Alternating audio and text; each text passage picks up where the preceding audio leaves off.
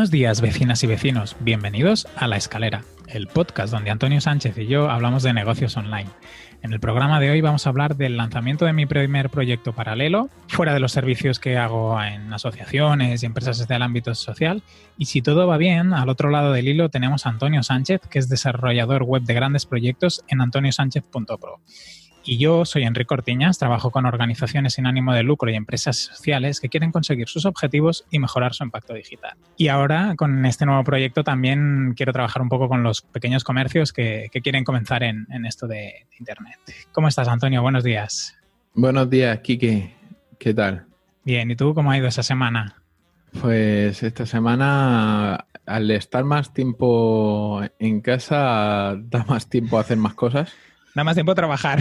Da más tiempo a trabajar y menos tiempo a escuchar podcast, que desde aquí me gustaría pedir disculpas a, nuestros oyentes porque no les estoy pudiendo dedicar el tiempo que nos dedican ellos. Por ejemplo, negocio y, WordPress se me está acumulando y, me da lástima porque es, era de, de los que escuchaba todas las semanas y ahora como no, o sea, al final el hábito lo tenía yo cogido con el coche, conducir y escuchar podcast. Y, la verdad es que ahora me cuesta encontrar un momento de, soledad en el que pararme y, escuchar podcast sin hacer nada más. Yo aprovecho cuando limpio el piso, cuando estoy haciendo tareas así, y cuando me voy a dar una vuelta, ahora claro, no da tanto de tiempo, pero antes que salía a correr un poco, después de Pilates que iba a hacer un poco de más de ejercicio complementario, pues aprovechar para escuchar podcast y ahora solo cuando, cuando estoy limpiando. Y a mí me pasa con los de República Web, que también se me están acumulando. Al final ahora lo que estoy haciendo es filtrar un poco por contenidos, porque es que si no, no me da... No me da la vida. Yo creo que se genera tanto contenido que podríamos estar todo el día haciendo, viendo webinars, vídeos y podcasts y así, y todavía nos faltaría tiempo. Sí. Y además, viendo nuestras semanas, eh, los dos hemos estado muy liados espectacular. ¿eh? Yo esta semana pasada ha sido una locura y quería descansar el fin de que te dije y al final un cliente me pidió el sábado una cosa urgente, luego el domingo me entró una web que también no, no les funcionaban las algunas páginas, bueno, en fin. Una semana, sí. Eh, hoy, hoy, hoy, es lo que te decía, que, que estamos grabando el lunes, mañana, mañana publicamos, o sea que lo escucharéis un día después. Y, hoy la verdad es que he estado todo el día delante del ordenador, pero tengo la sensación de, haber sido improductivo totalmente. Sí, sí, sí. La verdad es que, bueno, es que lo que te estaba comentando al principio, que después de haberte pasado siete días seguidos, ya el cuerpo pide un poquillo de, de descanso. Sí, Pasa que esta semana también me pinta que, va a ser intensa, intensa. Pero bueno, mm, ya descansaré por el, el, 1 de mayo, ¿no? Que es el Día del Trabajador. Nos vamos a la playa. Exacto. ¿Quieres explicarme cómo te ha ido la semana, tío? Pues mira, esta semana así a, a grosso modo he estado centrado en dos proyectos principales. Uno es una tienda online para un lead antiguo que que se había pausado a raíz del coronavirus y reactivé esta semana, volviendo a ponerme en contacto tanto con el con el con la persona que con, con el decisor que es el cliente en sí y luego también la persona que va a gestionar la tienda online, ¿vale? La que va a dar de alta productos y tal. Y los he vuelto a, a poner en marcha para, para, para sobre todo para, finalizar el proyecto y, poder quitármelo. y, lo tengo apuntado aquí más adelante, pero simplemente deciros que, este, esta página web la estoy desarrollando con Storefront y Gutenberg y el resto de funcionalidad, funcionalidades a mano en, con PHP y tal, pero estoy haciendo cositas raras, por ejemplo, el, la persona que tiene acceso a los productos físicos no es la misma que está dándolos de alta. Entonces, eh, hay veces que, para, dar, para subir solamente una imagen, eh, el darle acceso a esa persona que su nivel de conocimiento técnico es un poco reducido, lo que le he hecho ha sido ponerle un formulario de, de un formulario con un, con un seleccionar archivo, ¿vale? Para que pudiera hacerlo desde el frontend, el subir la imagen destacada al producto, sin necesidad de, de acceder al, al, al backend. ¿Y eso cómo lo has montado, Antonio? Con Gravity Forms y un par de plugins antiguos de, que estaban más de cinco años sin actualizar en el repositorio, los arreglé, que tenían problemas y... Ahora los podías subir, ¿no? Eh, citando al, a los autores. Sí, bueno, lleva cinco años de... Creo que los puedes... Los puedes... A la, de hecho, no te sale si lo buscas desde el, desde el buscador de plugins de WordPress, no te sale. Entonces creo que ya lo puedes, si lo subes tú actualizado. De todas formas, como no conozco el código bien, simplemente he solucionado los errores que daba. Tampoco me interesa mantenerlo porque si lo subes tú ya eh, es como que te cargas esa tarea de, mantener ese plugin. Y el otro proyecto, pues el, el, de la tienda online de los TPVs, ¿vale? Que, que ese ya lo estoy desarrollando de, con Elementor y JetEngine de CrocoBlocks y, y también probando cosas nuevas y, y haciendo cositas diferentes para ver si... ¿Cómo? Sí, sí, sí, no, perdón, disculpa. Sí, sí.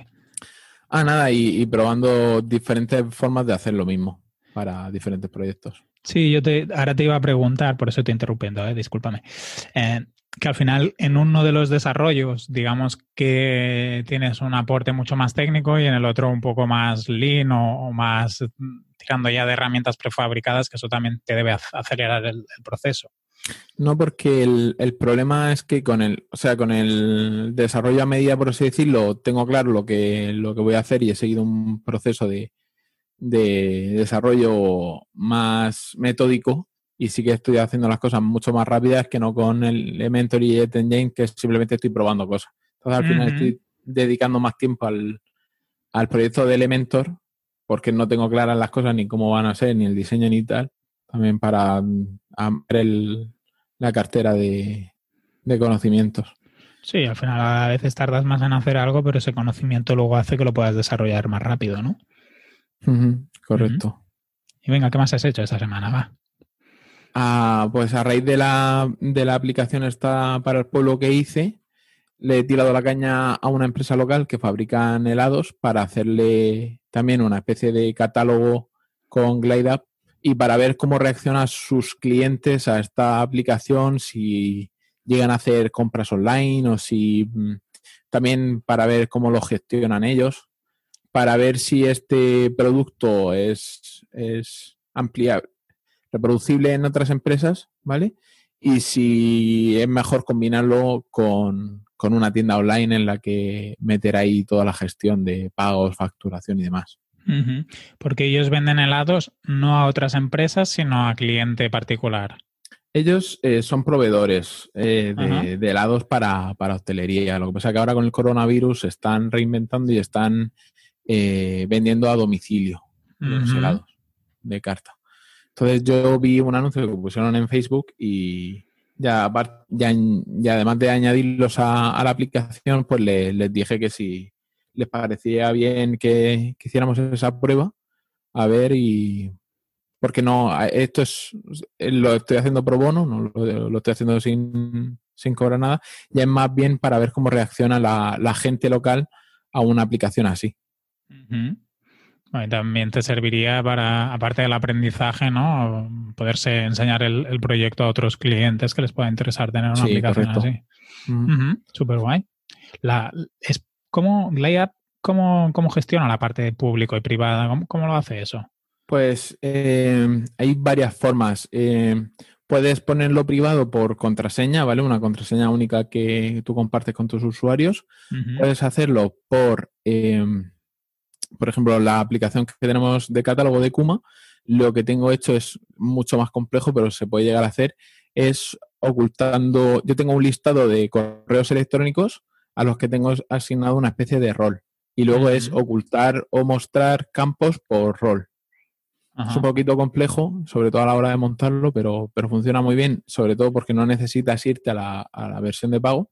Y luego ya en la versión de pago sí que tienes como un login bueno, y la versión de pago al final también te serviría para la parte de, del nombre, ¿no? Que el dominio pueda estar un Sí. poco personalizado.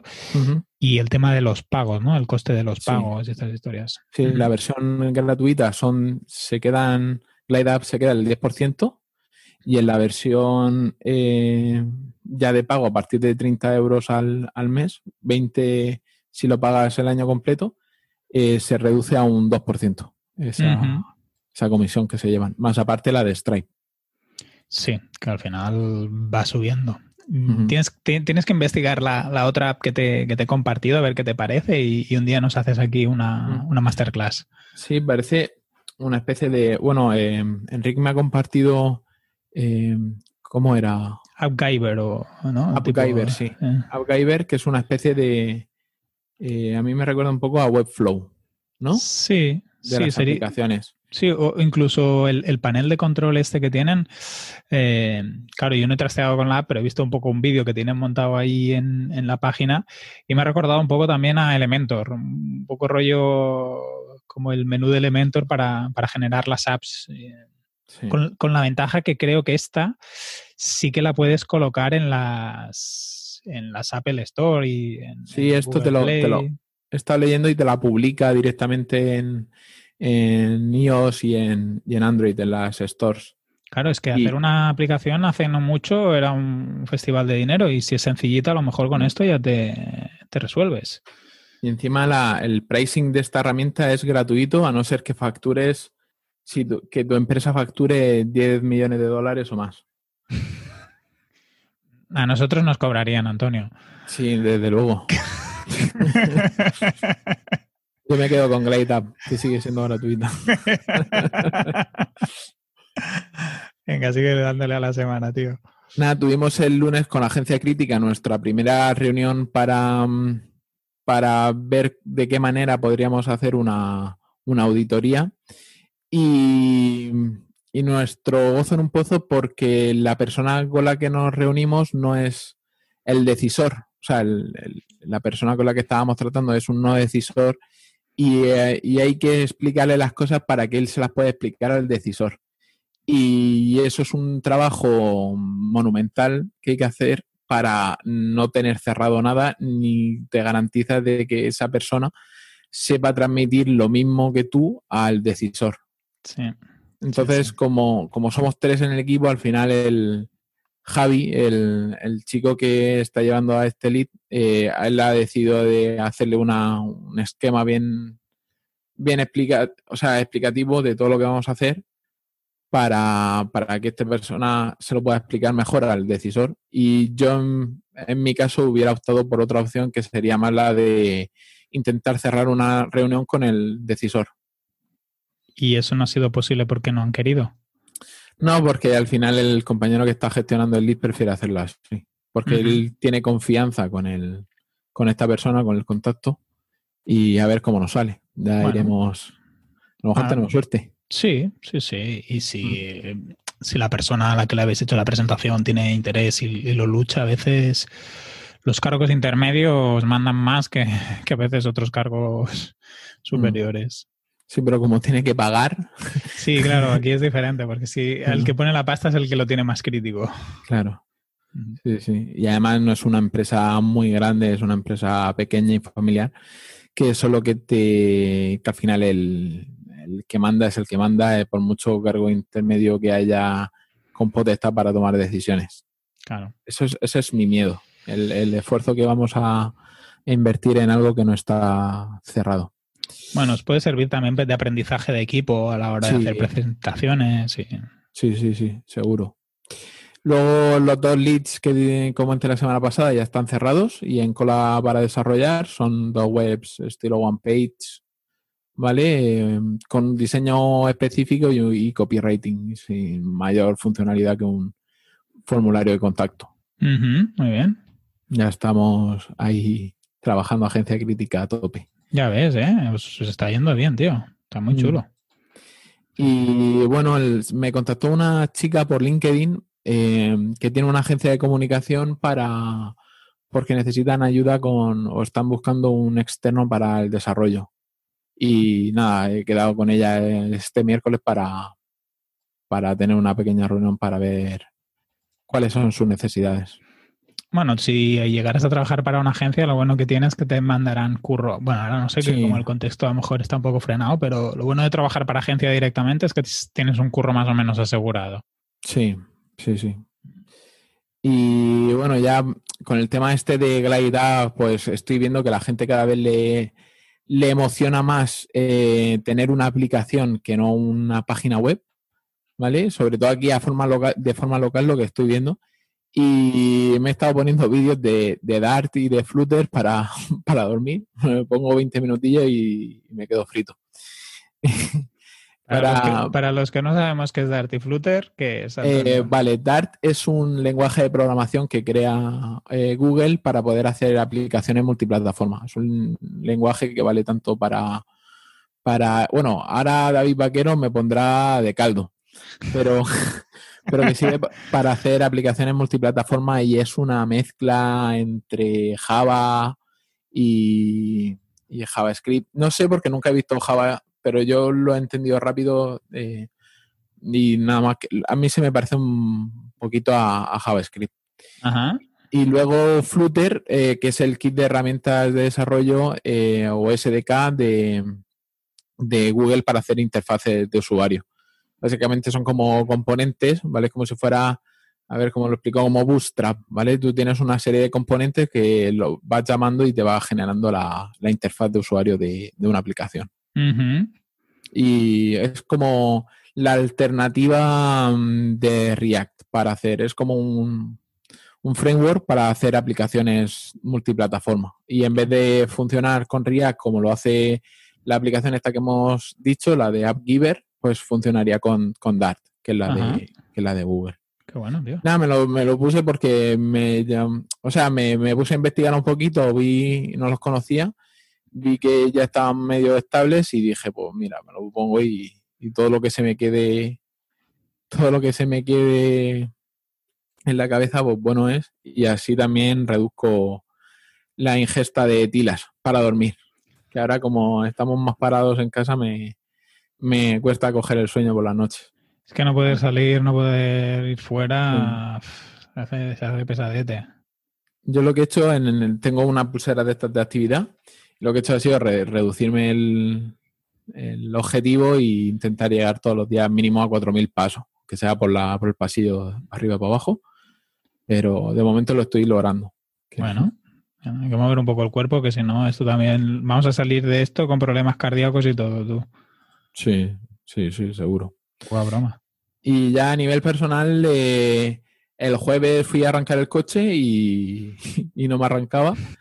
Eh, se, me, ha, claro, se me ha cascado la batería por, no arrancarlo, y, pero, pero muerta, muerta. Que ni, ni, con pinzas ni con nada pudimos arrancarlo, nada, se lo tuvo que llevar la grúa y, batería nueva. Pues de este tostón, mm, cuéntame qué tal tu semana, que, que es el doble de larga que la mía. Bueno, no sé si el doble, ¿eh? más o menos. Bueno, 50-50. La, mía se queda en una página y la tuya ocupa dos. oye, el, valor al grano va a ser, va a ser corto. pues mira, nada. el comienzo de semana ha sido con, el lanzamiento, que es de lo que queremos hablar hoy, de, cómo he lanzado un proyecto paralelo. Hacía tiempo que pensaba en, en, hacer algún proyecto paralelo en el sentido de, fuera del sector de las asociaciones, las fundaciones, eh, por dos razones. Un poco para también tratar con clientes un poco diferentes y, ver cosas, utilizar estrategias que a lo mejor con asociaciones y así, pues no, no encajan, no, no puedo utilizar. Y después también con la, con la visión de diversificar y, y poder ir haciendo otras cosas. Como, como proyecto paralelo tiene la limitación de que no es un proyecto semi, semiautomático o de esos proyectos que van más solos. Em, pero bueno, mm, me sirve también para poner un pie y así. Yo quería lanzar algo de nichos. De hecho, este año pasado he estado formándome en la Universidad de Commerce, que es, que es una plataforma que tiene cursos sobre e-commerce. Hay una comunidad detrás, tipo sin oficina, pero muy centrada en, en, temas de e-commerce. Y es un tema que, que voy leyendo, me voy formando, he, llevado algunos proyectos em, del tema y, bueno, pues he hecho el lanzamiento y ha publicado algunos artículos. Tampoco no me quiero enrollar mucho porque si no luego el, tema central se, se, nos, hmm. se nos casca. Luego también esta mm, semana, por fin, he, conseguido enviar el proyecto de la convocatoria europea. La verdad que se nos ha alargado un poco más de la cuenta porque el cliente no tenía todos los datos bien recogidos, había información que no recogía y normalmente en las convocatorias europeas y esta que se dirige a empresas se intenta garantizar que, las empresas sean viables. Entonces te piden muchos datos de pues, facturación, número de trabajadores. Eh, en este caso, como también es sobre las plataformas, pues, cómo es el catálogo, cuántas películas hay de, un tipo, de otro. Y, esa parte nos ha, nos ha llevado, nos ha dado curro y bueno, al final eh, lo hemos podido enviar hemos tenido suerte, porque íbamos un poco justos, que con el tema del coronavirus han, ampliado las fechas de entrega de proyectos y, eso nos, ha venido bien porque al final la fecha estaba en el 7 de abril y, lo hemos entregado esta semana pasada. O sea que hemos, tenido, hemos tenido suerte por, por, esa parte. Después también hemos presentado oficialmente la web de tecnología solidaria en la que yo he hecho un poco de identidad corporativa que ya os estuve comentando y hemos hecho el rediseño de la página web y ya tenemos el, 90%, nos faltan pues la parte de los textos legales, revisar algunas cosillas, eh, pensar algún contenido y así, pero bueno, la web ya está, ya está activa y, bueno, ya estamos haciendo difusión de, una mesa redonda que vamos a hacer justamente el, 22 de abril sobre cómo las asociaciones están encarando la situación de, de coronavirus y cómo se, cómo se están poniendo al día para dar respuesta tanto a las personas que pueden necesitar ayuda como ellas mismas para, saber eh, cómo sobrevivir, ¿no? Porque al final la caída de recursos también va, a ser para ellas y, bueno, coordinamos, yo coordino, modero la mesa, será una mesa redonda online y por eso también hemos aprovechado para hacer el lanzamiento de la web y así. Después esta semana también me han, finalmente me han encargado la campaña de comunicación del proyecto de ciencia ciudadana relacionado con el coronavirus, o sea que desde ahora, mm, yo cuento que junio pues eh, recuperó un poco de carga de trabajo, sea que, eso por ese lado estoy, estoy contento. Aunque hoy a lo mejor ha sido un día poco productivo y, ya se me han ido acumulando cosas, a ver si mañana lo, lo, voy recuperando. Luego también me ha llegado mm, una web de, de, urgencia como de mantenimiento. Este es un cliente que le había hecho una, una página web y tenía otra, otra página web con, con otro desarrollador, con una agencia. Lo que no sé si es agencia, ¿eh? porque viendo cómo, cómo, tenían la página y así, me pidió que no se le veían algunas páginas, entonces eh, estuve revisando, como, como tú comentaste, el tema del... Ah, eh, de Access. Sí, y de los links y así.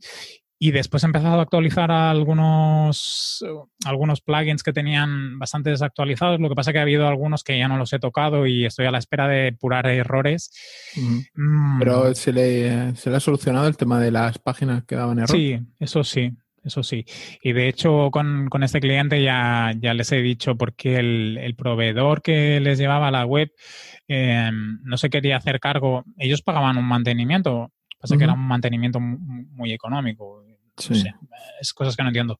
Pero no se querían hacer cargo de arreglar el, el error y, los problemas y ya les he dicho que mira, que lo mejor sería que se cogieran un servidor para ellos, que se movieran la web y que intentemos renovar todo lo que se pueda renovar y si que no y si no, pues que habrá que pensar en hacer otra página porque tiene cosas sin actualizar desde el 2017, o sea que Uf. sí.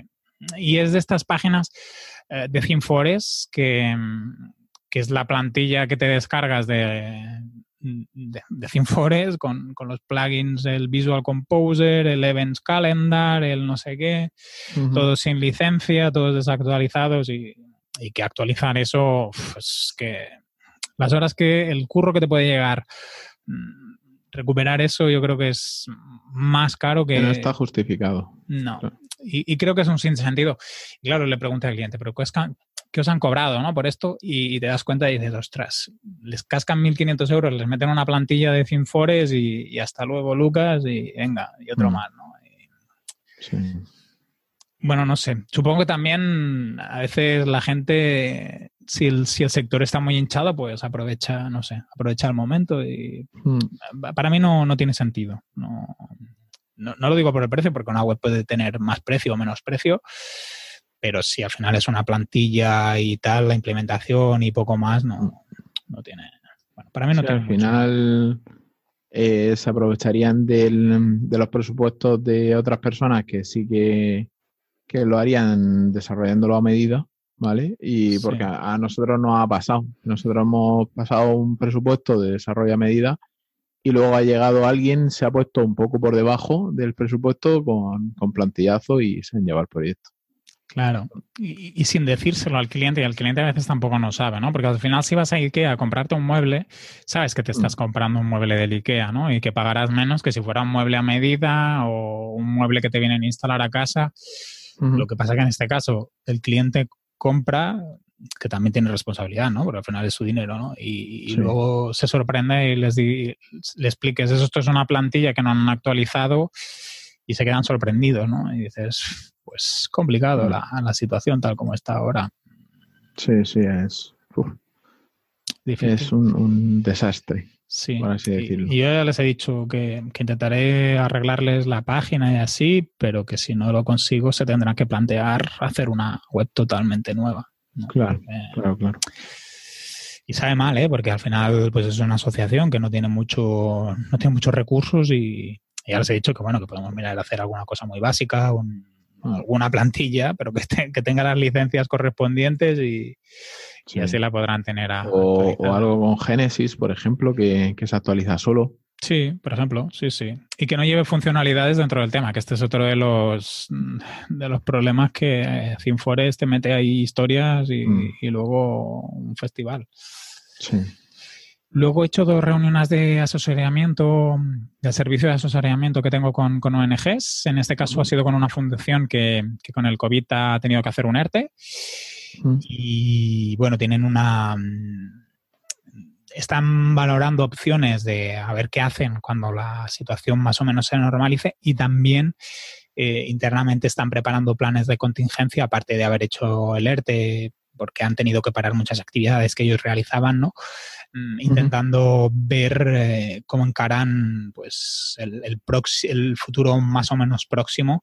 Es una fundación bastante es medianita, ¿no? Tienen un presupuesto que llega casi al millón de euros y, y están ahí preocupados por el, por el, efecto que puede tener la parte de perder la presencialidad y estos dos, tres meses sin, sin actividad. Y en el segundo caso he estado haciendo una consultoría web de, para una entidad que quieren renovar el, diseño y, como tienen pocos recursos, eh, quieren pensar muy bien en, lo que quieren hacer y cómo hacérselo, ¿no? Entonces eh, me contactaron para saber qué pedirle al, a su proveedor actual y, cómo pedírselo y entender un poco el, el flujo de que tenían que seguir en tanto el, el diseño, la estrategia con, con, los. Ahora, por ejemplo, la, la, página web que tienen está muy centrada en las noticias, en la actividad de la, de la entidad, ¿no? Entonces, uh -huh. yo les estuve enfocando que intentaran hablar más sobre los proyectos, a lo mejor menos de la actualidad o no destacarla tanto, intentar que el flujo de personas fueran a primero suscribirse al boletín electrónico y a partir de ahí pues que pudieran hacer un poco de estrategia de eh, conseguir o que sean voluntarios o que hagan donaciones puntuales para proyectos puntuales. Y como eh, tienen un presupuesto muy ajustado, empezarían por la parte de la home. Eso les dije que a lo mejor no era lo más óptimo, pero bueno, al final también tienen los recursos que tienen y estuvimos planteando un poco la estrategia a seguir a, nivel digital para, para este rediseño de, de página web y, que sobre todo sepan qué pedirle al proveedor, porque a veces los proveedores también, eh, el hecho de desconocer bien, bien las, el, el, modelo o el funcionamiento de las organizaciones o el, el, modelo de negocio en las empresas, pues hace que el resultado no sea el, más óptimo. En la línea de paquetizar servicios, esta semana también he abierto la parte de publicidad digital para, para asociaciones, aunque en la, durante el confinamiento, durante el COVID, eh, las campañas que tenía contratadas y así me las, me las han parado y a lo mejor no es un buen momento para campañas, pero he, he paquetizado el servicio de publicidad mmm, digital básicamente porque es un servicio que suelto saco poco, la verdad. Uh -huh. Generalmente siempre me lo piden cuando estoy llevando campañas más grandes de, de comunicación, ¿no? Pues, por ejemplo, si uh -huh. estamos haciendo la, la, comunicación de un proyecto, pues siempre reservamos ahí alguna alguna parte para publicidad y así. Entonces, es ahí donde pues hago un Facebook Ads, lo hacemos Google Ads. Entonces, así suelto, no, muy pocas ocasiones me, me ha salido como servicio y, y me gustaría intentando pactizarlo a ver si sale un poquito más. Mm, sobre todo para aquellas organizaciones que a lo mejor no están tan acostumbradas a hacer campañas de publicidad y así. Y aprovechando que he sacado el servicio paquetizado, pues he hecho un post hablando sobre Facebook Ads y he colocado también el programa que, hablamos aquí tú y yo sobre, sobre cómo hacer publicidad con Facebook Ads. He aprovechado un poco lo que ya teníamos eh, comentado y explicado, pues adaptado un poco a las, asociaciones y también he metido ahí el, audio por si alguien lo, quiere escuchar. Y luego de, la auditoría que hizo Judith a, Web Pamplona, el programa que hicimos, pues em, hemos hecho como una especie de acuerdo y, va a darle un vistacillo al copy de, mi web con la idea también de, mejorar la, parte de, de, captación para aquellos clientes que a lo mejor no me conocen tanto y, vamos a ver cómo, va. Y estoy contento porque Judith creo que es una muy buena copy. David Vaquero en, el programa que tienen en el podcast de formadores en tiempos revueltos explicaba lo bueno que había sido el programa de, copy con el checklist y, estoy muy de acuerdo que, fue un buen programa y que Judith seguro que, me da unas buenas recomendaciones y me hace unos, unos muy, muy, muy buenos textos. Y de la parte más personal, y para terminar la, la, semana, he sacado un nuevo del primer módulo del curso que estoy haciendo de patrocinio de eventos, que estoy muy contento. Y he vuelto a hacer ejercicio, porque yo, yo iba a Pilates una vez a la semana, iba a correr, hacía más o menos ejercicio, pero claro, desde el 11 de marzo que me he vuelto muy sedentario igual que tú dices que te paseas por el comedor y tal, pues yo doy vueltas alrededor de la casa, tenemos aquí como, como un jardín, un mini jardín. Eh, pero claro, eso al final suma poco, poco actividad física. Entonces mm. me he buscado a Patricia Jordan, creo que se llama, que es como una especie de gimnasio virtual, clases de aeróbic y tal, y, y he empezado a hacer hacer ahí pues clases de media hora y así para, ir cogiendo el tono, porque si no, cuando volvamos a salir del confinamiento, el de Pilates va a decir qué ha pasado aquí esto, en estos dos meses. Aparte, con, Paula mm, hacemos más cervezas a última hora de, la tarde, así. Que, a veces también las teníamos, pero claro, como la actividad era mucho mayor, pues... Se compensaba. Eso, que lo quemas, pero ahora la actividad es más pequeña, casi que mm. no tendríamos casi que comer. Y entonces, pues eso, estoy haciendo, intentando hacer un poco más de ejercicio para, para compensar la parte de el parón físico, el parón físico. Mm. Y esta ha sido mi semana. Menudo semanote, ¿no? Sí, sí, la verdad que estaba cansado y, y, me he dejado cosas por poner, pero, pero ya no ponerlas, ¿eh? porque el sábado tuve que currar por cosas así urgentes y tal, y bueno, a ver si esta semana es un poco más tranquila. Tengo más reuniones, que eso también a veces me cansan un poco por la parte de mm, mentalmente. Mm, si tengo muchas reuniones, supone un esfuerzo y así. Y, luego pasa que se te acumula un poco el trabajo, ¿no? Al tener más, más reuniones, entonces no lo sacas tanto. Y por eso creo que va a ser un poco más intensa. Eh, tiene la ventaja de al final que la tienes mucho más estructurada y el tiempo que te va quedando libre, pues lo, aprovechas al, al máximo que es lo que hay que hacer en el día a día, porque si no, hoy en, bueno, es lo que decíamos, ¿eh? que también estamos más en casa, tenemos más horas, pero hay que controlar un poco también los horarios para no, para no pasarse.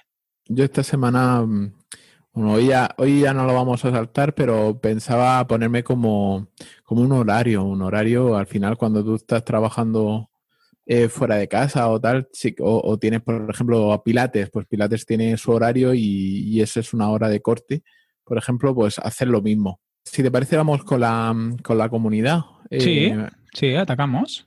Vale. Esta semana en el, en el Telegram, pues se ha, el debate se ha centrado en los navegadores que más se usan. Por ejemplo, los, los navegadores que van de Chromium. Eh, hay gente que estaba defendiendo a Firefox porque es el, el, como el de los conocidos, el único que utiliza código libre y, un poquito también eh, sobre quién trata nuestros datos. Que esto, si te parece, lo amplias tú. Que hubo un poco de divergencia entre el monopolio que tiene Chrome, como tenía hace unos años también Internet Explorer, el hecho de que las empresas privadas acumulen muchos datos nuestros. Y en realidad creo que también tiene que ver un poco por ejemplo, Google ha anunciado que en un par de años no, va a permitir las, las cookies en, en su en, Chrome, por ejemplo, ah, con, la idea de mejorar la privacidad de los usuarios, pero también eso lo hace desde una posición de poder en la que un porcentaje de sus usuarios se conectan a Chrome con el correo electrónico abierto o logueado, y entonces él seguirá teniendo esa información Y, todavía dominarán más eh, el contenido o los datos porque no permitirá que terceros puedan tener acceso a esos datos, porque no permitirá poner... Exacto, y él sí que los tendrá y entonces ahí todavía se generará más un monopolio sobre, sobre la información. Y, se habló del punto de intentar promover esas iniciativas tipo Firefox, que al final nos permite mm, navegar, nos da la información igual es una fundación, no recoge información privada como lo hacen otras empresas, e intentar ayudar o, usar más estos proyectos es importante. El, problema que tenemos yo creo que tiene que ver mucho con hábitos, que también es una de las cosas que se comentaron en el grupo de Telegram, ¿no? que si te has acabado acostumbrando a utilizar Chrome, pues es más difícil cambiar luego a, Firefox. O a otros, ¿eh? Sí, pero yo creo que para un usuario final no, debería notar la, diferencia. Al final, Firefox cada vez tiene mejores herramientas de cara al usuario final. Por ejemplo, ya tiene sincronización de, marcadores y, cositas así que te permite casi las mismas cosas, la misma funcionalidad que un Chrome. Entonces, no sé. Hmm. Al final es acostumbrarse. Sí, también yo creo que, Google lo ha hecho bien en el sentido de que eh, durante muchos años Android, cuando abrías el, móvil, ya te metía el Chrome directo. Pues, entonces, mucha gente ya no se deja, bajaba otra cosa. Entonces, muchos de sus datos deben venir por ahí. O lo que decían, ¿no? Que, Microsoft está recuperando a través de Edge eh, los datos de usuarios y, así que habían bajado mucho de Internet Explorer. Y yo lo comenté en la comunidad que me daba la sensación de que no tenía que ver tanto con el navegador, sino que cuando, por ejemplo, ahora tú buscas, yo, mi ordenador no tiene mucho tiempo, tengo Windows, eh, cuando yo hago una búsqueda aquí, ¿no? Que busco un programa o una historia aquí en... Te salta Edge. Sí, o sea, se, me abre Bing y me salta Edge. Eh, cuando yo por defecto tengo Chrome de, navegador, ¿no? Pero si por lo que sea escrito algo raro y así, él directamente ya te abre eh, otra cosa. Entonces, eh, muchos de esos datos yo creo que son que están falseados. ¿no? No, me creo que ahora la gente esté utilizando mucho más Edge, porque duro, dudo que el usuario de, de, a pie esté haciendo una migración global hacia ahí. Es como extraña, ¿eh? no sé. Claro. Me parece raro. Sí, a no ser que te venga instalado ya, preinstalado en el dispositivo. Exacto. y, que no te, y, que no te duela utilizarlo. Porque yo me acuerdo cuando te venía Internet Explorer y la gente enseguida lo primero que hacía es se descargaba Firefox o Chrome. Sí, que, también puede ser que tenga que ver mucho con los, sistemas de los informáticos. Por ejemplo, yo trabajo con uno de los clientes que utilizaba Google Suite y que decidieron pasarse a Microsoft eh, al 365. Claro, eso sí, al final una empresa que tiene 200 trabajadores o 300 trabajadores con 300 equipos, pues implica mucha gente utilizando un sistema. Sí. Y, al final a veces son decisiones por precio o porque el, que lleva la parte tecnológica pues tiene una deria o, le gusta más un sistema y luego el que pringa es el, usuario, ¿eh? porque cuando mm. yo hablo con, esta, con, los usuarios de estos programas eh, piden que les vuelvan a poner G Suite. Porque al final el ecosistema, las los meetings, mm, hay cosas que son mucho más fluidas. Sí que aparte a lo mejor de procesadores de texto y así pues ya no es tan fluido, ¿no? Pero el resto, bueno, es aquel punto. También los gustos y, las ganas de cada uno también afectan en eso. Y eso ha sido lo que han hablado en la comunidad esta semana. No sé si se ha hablado alguna otra cosa. En principio no, recuerdo mucho. Esta semana, como hemos estado tan liados, hemos estado poco en la comunidad. Creo que les pasa más o menos a los vecinos eso, ¿eh? porque también han estado muy calladitos. Sí. Han estado muy silenciados. Pues si quieres pasamos a, al valor al grano. No sé, yo no he calculado cuánto llevamos. A lo mejor sí, llevamos unos 40 minutos aprox. Bueno, podemos hacer un valor al grano cortito, si te parece. Eh, yo en las notas del programa, si acabamos haciéndolo más rápido o así, pues he puesto mucha literatura de los, de los porqués, que no sé si, a la gente le interesará leérselo o no, pero, pero bueno, aquí hacemos un, un resumillo y si alguien quiere profundizar o así, pues que o que se lea las notas o que pregunten en la comunidad o que me haga un mail y, me pregunte los porqués y, y cómo, cómo, cómo, surge la idea de CatCommerce y, y cómo lo planteo al final como proyecto paralelo y, qué idea o, o por, qué, por, qué lo, por qué lo empiezo, básicamente. CatCommerce es de Cat de Cataluña, no de, de gato. Exacto, sí, sí, no es, no es, un, no es un comercio electrónico de gatos, es, es verdad, es una buena aclaración, Antonio. pues mira, si quieres empiezo explicando la idea y así también la, la ponemos en contexto. La idea surge básicamente de la situación actual en la que muchos comercios pues, se han visto obligados a cerrar Mm, porque el, decreto de, estado de alarma les ha obligado y se han encontrado que no tienen ningún canal de venta online ni básico y tampoco no tienen ni estrategia de comunicación ni, procesos automatizados.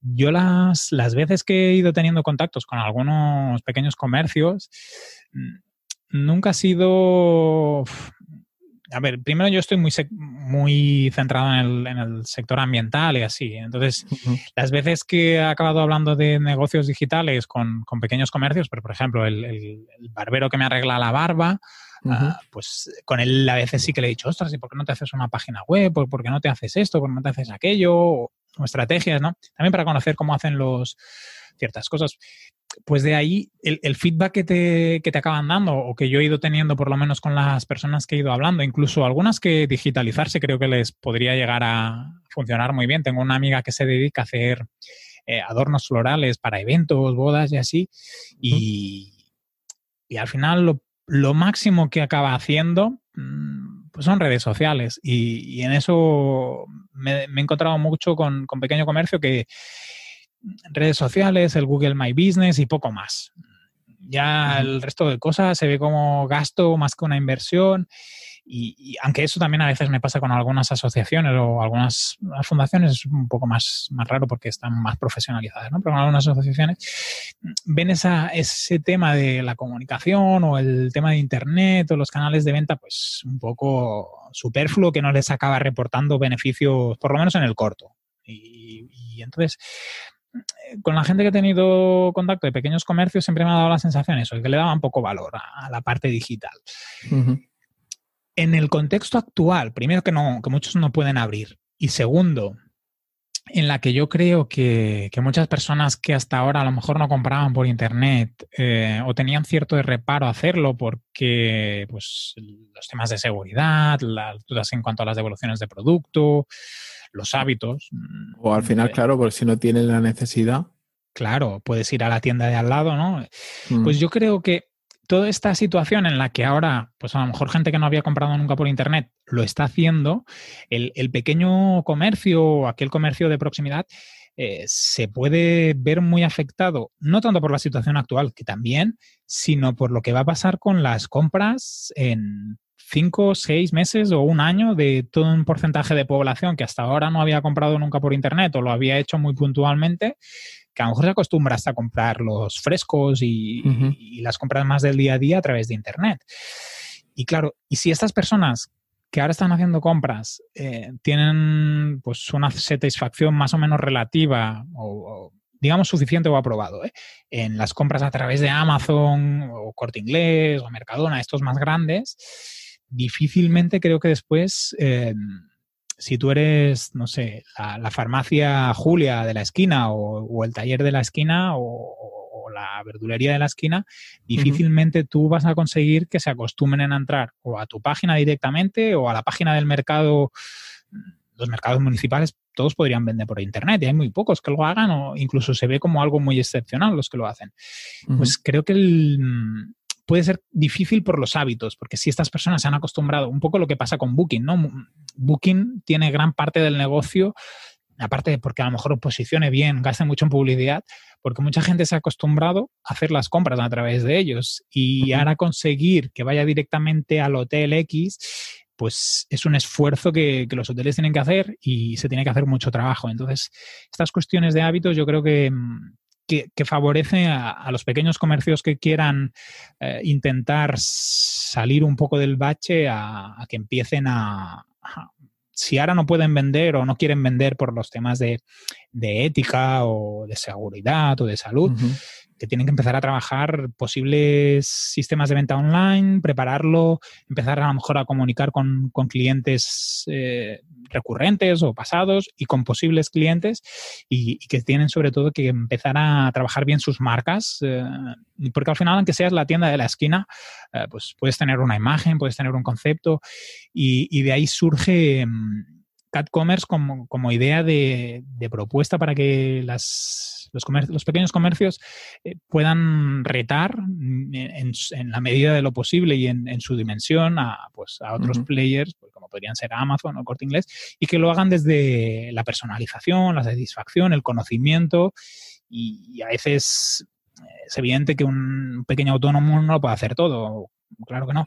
Pero si tienes unas bases, conoces un poco el lenguaje, conoces un poco ciertas estrategias, a partir de ahí eh, puedes ir creciendo. Y entonces, de ahí sale la idea de Cat Commerce como un pequeño programa de digitalización para comercios centrado en, Cataluña y, también la idea al final surge un poco de, de un servicio que ya ofrecen las cámaras del, comercio del País Vasco, en el que ellos ofrecen de forma gratuita algo muy parecido a lo que yo he planteado, pues a través de formaciones, de acompañamientos, y que creo que yo, y creo que es un servicio de, que otras cámaras de comercio podrían ofrecer, porque es una gran idea al final.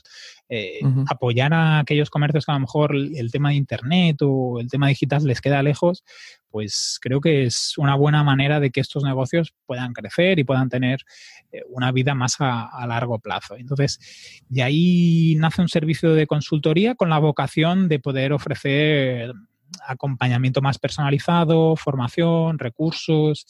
Y ahora mm, he hecho pues esta pequeña aproximación muy centrada en servicios, pero estoy intentando hablar con, con algunas cámaras de comercio aquí en, Cataluña, estoy empezando a hablar, estoy hablando para que mi, hacer algo muy parecido a la parte del servicio del País Vasco, o por lo menos algo aproximado, y también ver hasta qué punto, pues con algún ayuntamiento local, con, intentar buscar estrategias eh, para sobre todo poder ofrecer el, máximo, la máxima cantidad de contenido de forma gratuita o de servicios o de acompañamientos, incluso si hay que montar una tienda online y al final tienes un pequeño ayuntamiento que te está apoyando por detrás, pues que tú como comerciante, pues o no tengas que pagarlo todo, o solo que tengas que pagar una parte, alguna estrategia así para facilitar que comercios que ahora a lo mejor no tienen ningún ingreso y que pues a lo mejor no pueden pagar ni el alquiler, que, debe haber muchos casos de, comercios que iban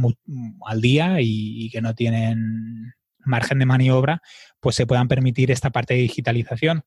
Sí. Y, de, de Cat Commerce, pues eh, a través de eso pudieran llegar a comenzar pues a, a, volver a vender, ni que fuera, ¿no? Porque si estás obligado a cerrar mm, por el decreto no quiere decir que no puedas hacer envíos a domicilio, no quiere decir que no puedas hacer servicio a, domicilio. Y, de ahí surge todo, todo esto.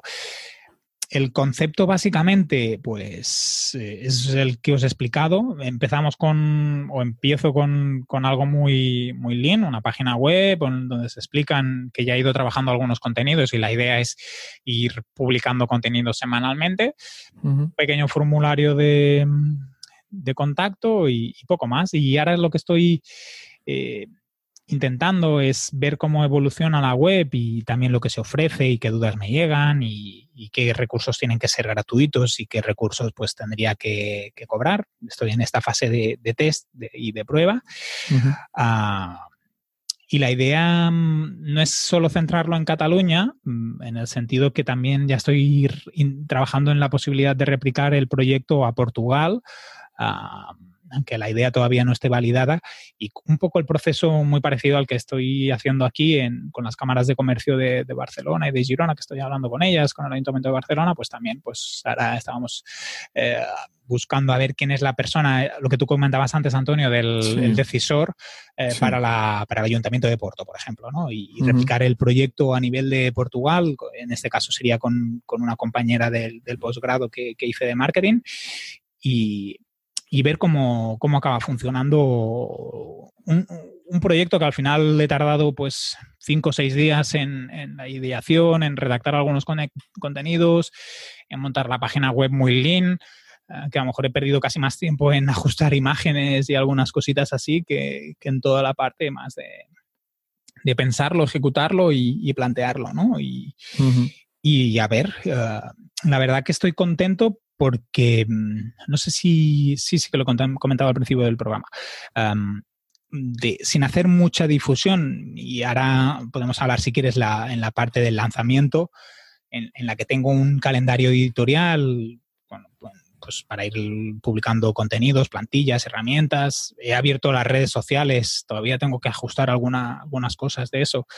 Y, correos electrónicos de, de hoy a, de martes a hoy, pues ya me han salido dos posibles leads. En el caso ya estaban haciendo una tienda de artesanía sobre como si fuera relacionado con el con temas medievales y otro cliente que tiene una tienda de, barrio de alimentación que también quiere poder servir eh, los productos a, a domicilio sin hacer mucha cosa, ¿no? Entonces ahí ahora en, la fase de lanzamiento, a partir de este calendario editorial, una de las cosas que me gustaría conseguir es crear una comunidad potente de pequeños comercios, eh, como una especie de clúster del e-commerce local en Cataluña o del pequeño comercio, con la idea de, que entre ellos también se, se, apoyan, a que puedan llegar a ser competencia, que se crean unas sinergias y unos conocimientos compartidos que creo que pueden tener mucho valor para, para ellos mismos. Entonces tengo que ver eh, cómo utilizo, cómo aprovecho las redes sociales, también ver de mi red de contactos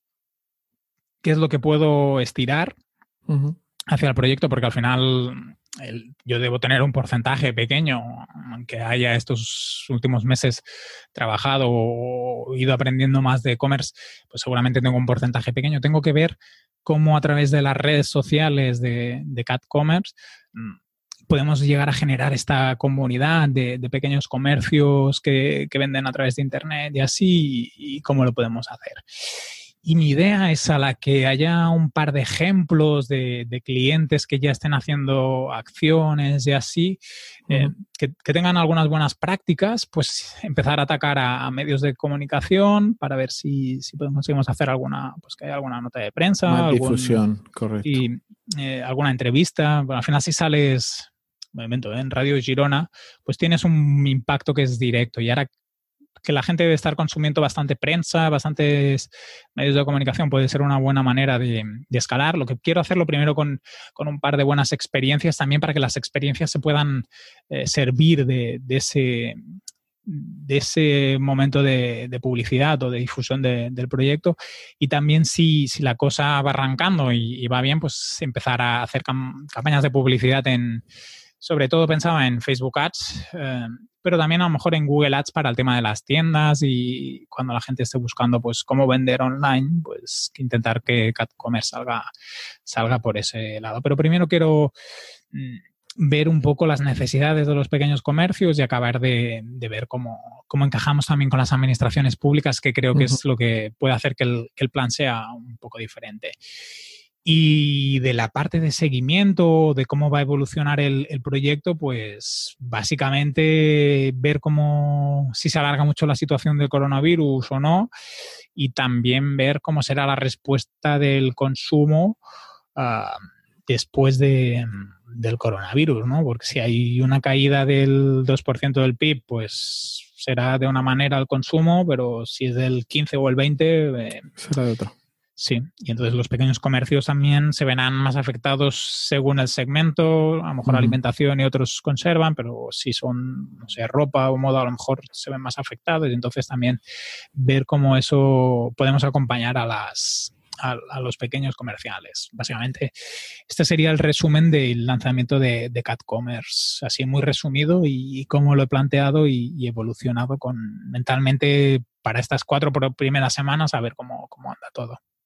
Yo te quería preguntar, eh, sin querer robarte mucho tiempo ni, ni mucha idea, el, el, por qué no has ido directamente a un ayuntamiento para que pudieran ofrecerlo de forma eh, subvencionada a los locales, o sea, sí, a, los negocios locales. Ah, mm, sí que lo he ofrecido a ayuntamientos. No entiendo la pregunta en el sentido de sí que les dijera, os lo entrego y lo hacéis vosotros. No sé si es esa la pregunta.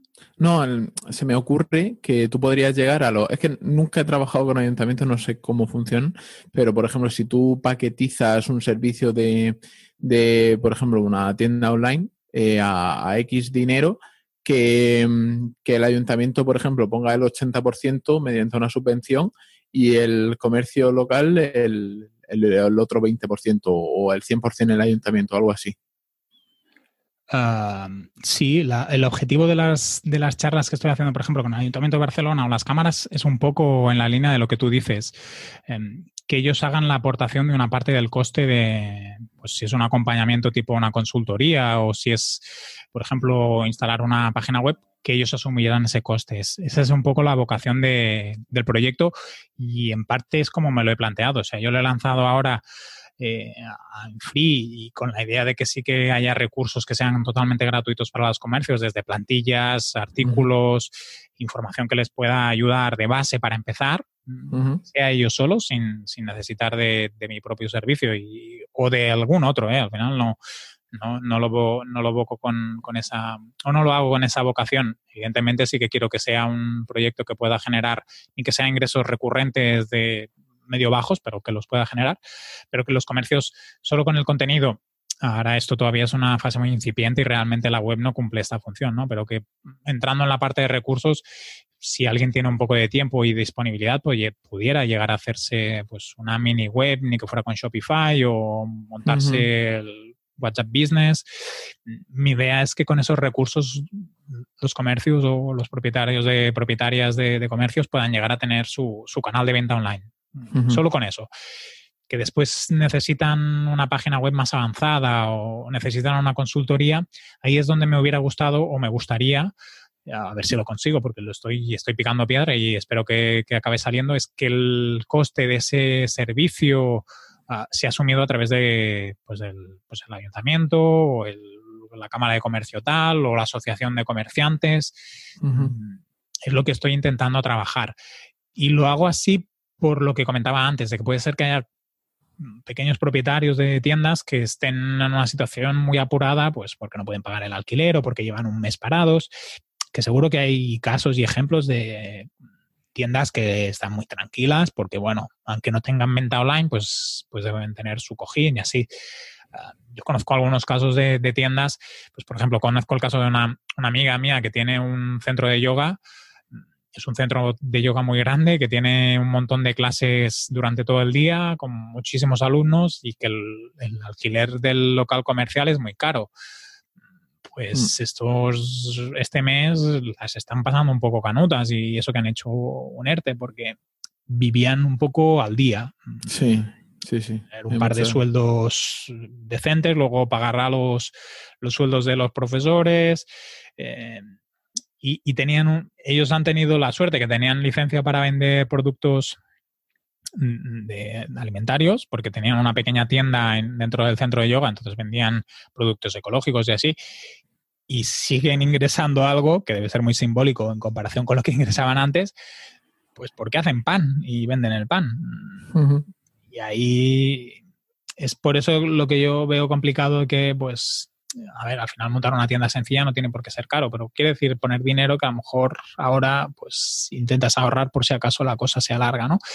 Porque es ese punto y yo creo que los pequeños comercios siempre piensan más en el coste que en el beneficio por ese, ese cortoplacismo será por el contexto que sea, por la historia o porque simplemente pues no tienes más ingresos y, no puedes pensar en si ahora invierto 100 o 200, pues de aquí cuatro meses van a ser recuperaré 400 y habrá un margen de 200, ¿no? Eso a veces, esos racionamientos cuestan y más en un contexto actual. Y por eso sí que pensaba en la parte de hablar con, con administraciones locales.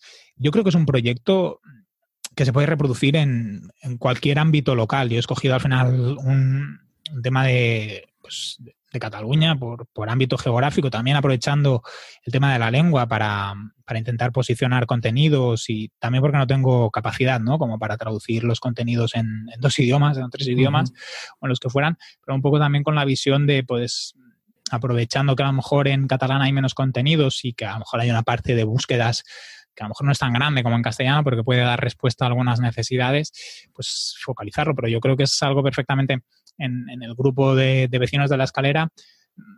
Ahora no sé si era en el de vecinos o en otro grupo que tenemos internamente, pues le comentamos a un compañero que de Extremadura, pues a lo mejor podía hacer una réplica en Extremadura o y a lo mejor no tiene por qué ser ni, ni una comunidad, sino puede ser una región o, una provincia y creo que es un modelo que se puede replicar en, cualquier escala, siempre que se busque el enfoque local, ¿no? que yo creo que es lo que tiene de potencialidad, tanto por si se consigue trabajar con administraciones locales, que, eso a veces es complicado si no te conocen, como mm, por la parte del, comercio local que tiene más vínculos. No sé, me lo invento, ¿no? Si, si ofreces Salamanca Commerce, si eres de Salamanca es más fácil que te que les puedas ayudar porque conoces la realidad también del tejido comercial, de cómo funciona, de qué problemas seguramente tienen, etcétera. Sí, también de, las normativas locales. También. Mm. Y de si es una ciudad más comercial o si es más turística o si es eh, el, incluso cómo son las personas que, atienden, ¿no? si son más mayores, si son extranjeros. Por ejemplo, un, Ángel de Web me, me, preguntó o me dijo, ¿no? Con esto del idioma, dijo, a lo mejor hay algún madrileño que está en Barcelona que tiene una tienda. Y, seguramente es verdad. Si tuviera que pensar en, un cliente tipo, de, por ejemplo, de tienda de alimentación pequeña, en Barcelona casi, o pakistaníes, indios, eh, y que a lo mejor si, si, lo escribiera, no sé, en inglés sería más fácil conseguir tener contacto con esos posibles clientes al final también tenemos que adaptarnos un poco a nuestras capacidades y la capacidad de generar contenidos, que también es limitada y, por eso yo he hecho ese enfoque. Pero bueno, en, otra zona a lo mejor el enfoque puede ser un poco diferente. ¿eh? Me lo invento, no sé, comercios eh, asiáticos, que a lo mejor en algunas zonas eh, hay mucha tienda de asiático, pues a lo mejor puedes plantearte hacer un claro, tienes que dominar el idioma, ¿no? Pero puedes hacer ahí un partenariado con, alguien que escriba bien, no sé, japonés y, puedes atacar a, las tiendas de sushi, ¿no? No sé, ¿eh? me lo invento, pero con esa vocación local yo creo que tiene, tiene un enganche y, por eso también lo, he lanzado. Sí. Pues, pues se ha quedado un pedazo de tema. Eh, se me ocurre que, que a lo mejor lo pruebo ¿vale? Esta idea de negocio la, voy a probar de forma local, ¿vale? Si me da la vida. Eh, pero porque ya tuve contacto con el, con el ayuntamiento de aquí de Pilar de la Horadada y me gustaría, mm, porque ellos están también muy pendientes, o sea, la Cámara de Comercio de aquí, o sea, más que la Cámara de Comercio, digo yo, el, el, ayuntamiento, la, claro, están más pendientes del qué será de los negocios locales cuando, cuando esto se amaine la, el confinamiento. Y, creo que si les propongo algo así, lo verán con mejores ojos que la aplicación que hice de negocios abiertos, que simplemente le fue un, va, muy bien, pero lo que nos interesa es de qué forma podemos ayudar al otro 80% que sigue aún cerrado. Sí, yo creo que hay dos cosas con los, con los comercios. Los que de ninguna manera puedan vender online se tienen que preparar para cuando puedan vender, eh, tanto físicamente como online. ¿eh? si yo, por lo que sea, no sé, el barbero que os decía, que esté ahora tal como está la situación, no va a abrir en tres meses y tampoco puede ofrecer los productos online porque es un servicio como tal. Pues yo creo que el trabajo que tendría que estar haciendo mi barbero, aparte de estar cerrado y, pensando en la situación complicada que es, es pensar qué acciones de captación voy a hacer para recuperar a todos aquellos, aquellos clientes que venían antes a mi barbería, que han estado dos meses sin poderse afeitar la barba, sin cortar el pelo. Pues no sé, les hago un código de descuento por ser cliente recurrente del 15%. Y, y a la que se pueda abrir la barbería, les envío un mail dos días antes para, para recordárselo. O los llamo y pregunto cómo están, no sé qué. Yo creo que este tipo de comercios tiene que estar pensando todo lo que va a hacer para cuando se abra la situación o, mínimamente se normalice para recuperar un poco a lo que no se ha ganado ya no lo recuperas, pero por lo menos que cuando empieces puedas empezar lo más fuerte. Luego hay mm. aquellos que a lo mejor no pueden abrir, pero sí que pueden vender online. Por ejemplo, a través de mm, un conocido me preguntó, ostras, mi padre tiene una ferretería, es autónomo, ¿qué hacemos? He visto que tienes lo de CatCommerce y tal. Y yo le dije, ostras, que se monte un, WhatsApp Business, que, que, se lo monte ahí en la página web mm, como destacado, que diga que hace reparto a domicilio y poco más. Y hoy le he preguntado, ostras, ya lo está haciendo y tal, porque tuvo un problema con un señor que le vino, que le pidió si podía venderle unas bombillas y claro, la ferretería no podía abrir porque tenía prohibido abrir. Y, se ve que en el ratito de venderle al señor las bombillas llegó el policía local y, que lo quería multar. Mm, pues claro, ahora puede hacer, tiene ahí montado el, business WhatsApp, cuando llega la persona le hace el pedido a través de, WhatsApp.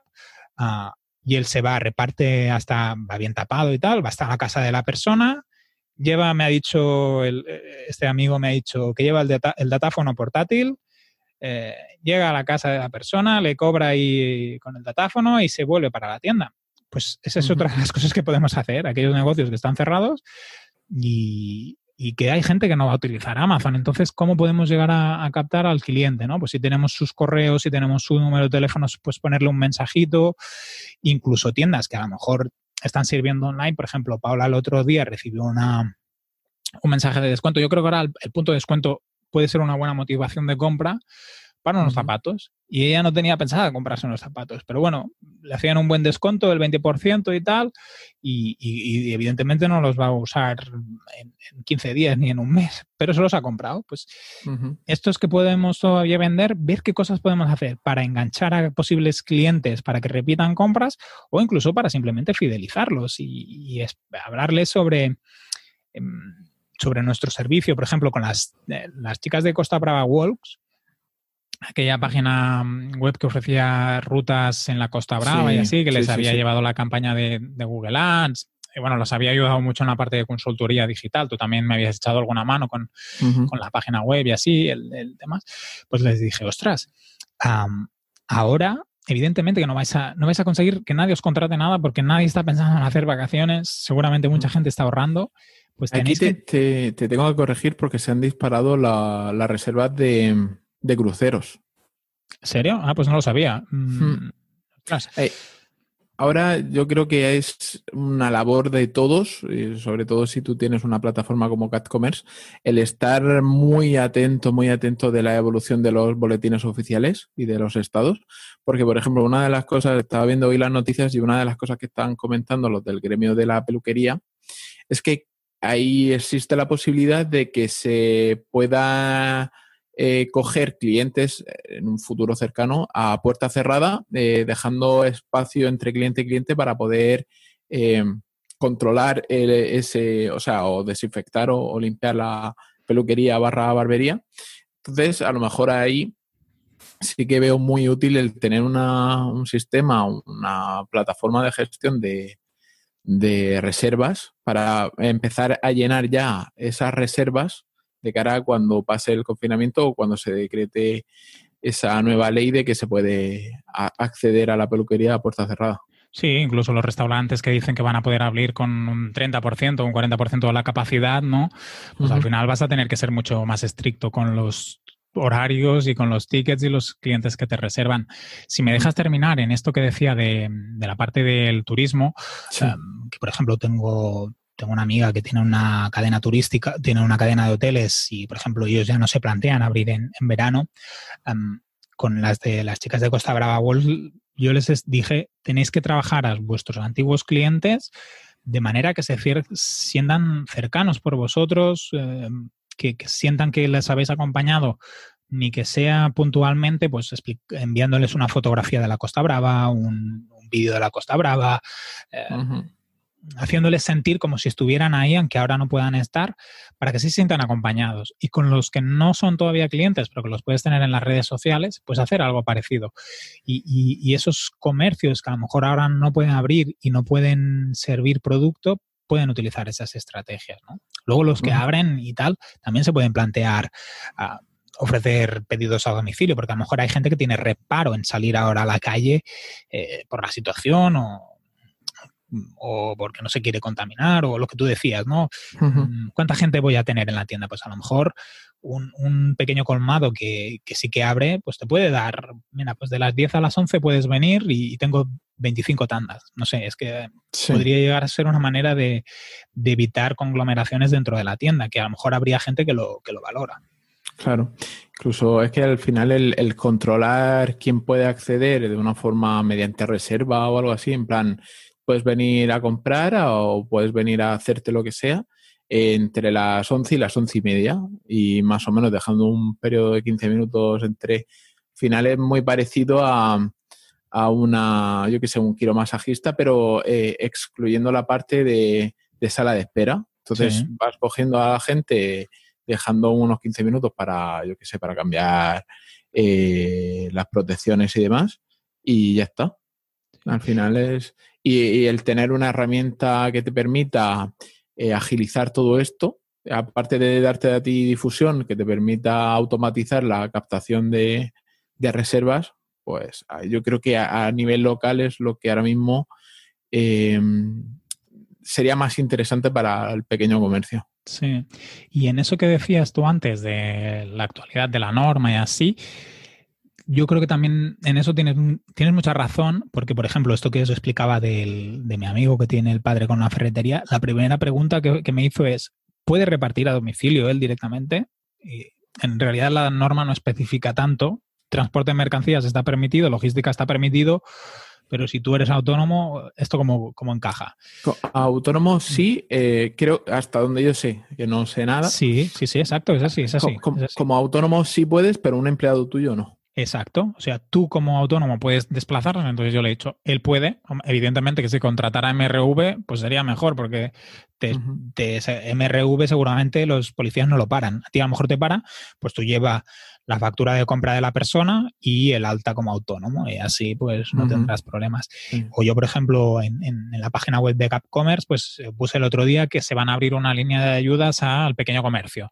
Pues todas esas informaciones que a veces cuesta, que aparezcan en los medios o, tienen un lenguaje muy administrativo o cuestan simplemente de saber, una de mis ideas es intentarlas recoger en, la página web también para ayudar un poquito, porque sí que tienes razón que incluso cuando se vayan haciendo cambios, hay, conceptos legales que cuesta un poco de seguir en la línea. O, yo, por ejemplo, no he hablado de la ayuda por cierre obligado ni la caída de, del de la actividad, ¿no? Pero bueno, al final todos esos, hay gente que tiene dudas y no sabe qué, cómo puede pedirlo. Al final te buscas un poco la vida. Si lo podemos hacer más fácil, pues el pequeño comercio a lo mejor tiene eh, poco tiempo para eso, pues le, irá genial. Pues ha quedado un programón, ¿no? De unido, sí, sí. Dos horas, creo. no, sé si, a la gente les hará interés, pero bueno. Una hora y cuarto. Yo creo que sí, al final estamos dando ideas de negocio y se las estamos desarrollando y todo para que puedan aplicarla de forma local. De hecho, ya te digo que a mí se me ha encendido la bombillita y me parece muy, muy, muy factible el desarrollar un, proyecto. Ya no te tienes que ir a nivel provincial como has hecho tú, o, de la sí, no, no, yo, creo que incluso, no sé si tenéis, por ejemplo, hay algún mercado o alguna historia así, ofrecerles la posibilidad de montarles un marketplace donde se puedan tener las tiendas del mercado o las tiendas de la ciudad, porque podrías tener llegar un marketplace del, pueblo, podrías llegar a tener. Mm. Yo no me lo planteo porque son 750 negocios. Es un poco gordo, sí. pero, pero, en un más pequeño seguro. O alguna historia así, ¿sabes? Mm. Sí, sí. es crear los mecanismos para que esos pequeños comercios puedan vender. Yo creo que a los ayuntamientos eso les interesa, porque al final tener comercios abiertos eh, genera vida en las ciudades. Y si se pierden esos comercios, luego recuperarlos es muy complicado. Y al final es que el ayuntamiento tiene que estar por los negocios locales, sobre todo la, la parte de, de, comercio, de la concejalía de comercio, tiene que estar por, lo, por la supervivencia de esos comercios. Claro, sí, sí. Y, y al final eso hace que mm, al final eh, el ayuntamiento demuestra que está trabajando por, por, por el pueblo y por la gente del pueblo. Uh -huh. Bueno, Quique, eh, si te parece, lo dejamos hasta la semana que viene. ¿Dónde te podemos encontrar? Aparte de en catcommerce.cat.